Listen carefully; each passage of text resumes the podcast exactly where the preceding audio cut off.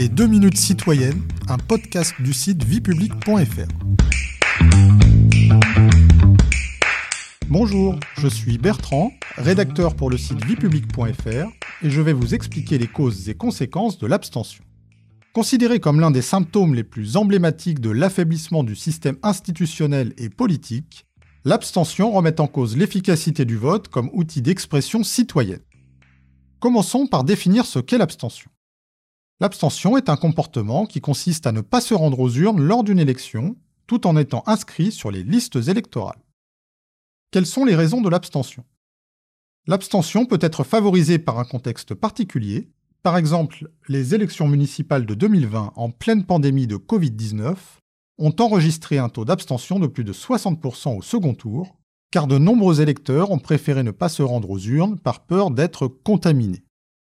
L'abstention peut être également interprétée comme le signe d'un éloignement entre les citoyens et la classe politique. Elle peut être ainsi motivée par l'absence de visibilité sur les enjeux de l'élection, ou bien être une manière d'exprimer son mécontentement, ou être le signe d'un certain désenchantement à l'égard du système politique. Alors, quels sont les effets de l'abstention sur l'analyse du vote? L'abstention n'a pas d'effet direct sur le calcul des suffrages exprimés. Néanmoins, la participation ou non au suffrage est un indicateur de l'implication des citoyens vis-à-vis des enjeux de l'élection. Par exemple, lors du second tour des élections législatives de 2022, le taux d'abstention a atteint plus de 53%, et dans 61 circonscriptions, l'élection a été emportée avec un nombre de voix inférieur à 20% des inscrits. L'abstention varie-t-elle selon les types de scrutin La réponse est oui. Le niveau de l'abstention est variable selon le type de scrutin. Aux élections municipales, l'abstention reste relativement contenue en raison de l'importance que les citoyens accordent à la politique locale et à l'élection de leur maire. À l'exception des élections de 2020, le taux d'abstention aux élections municipales se maintient ainsi autour de 30% depuis les années 90. L'élection présidentielle échappe aussi à la désaffection.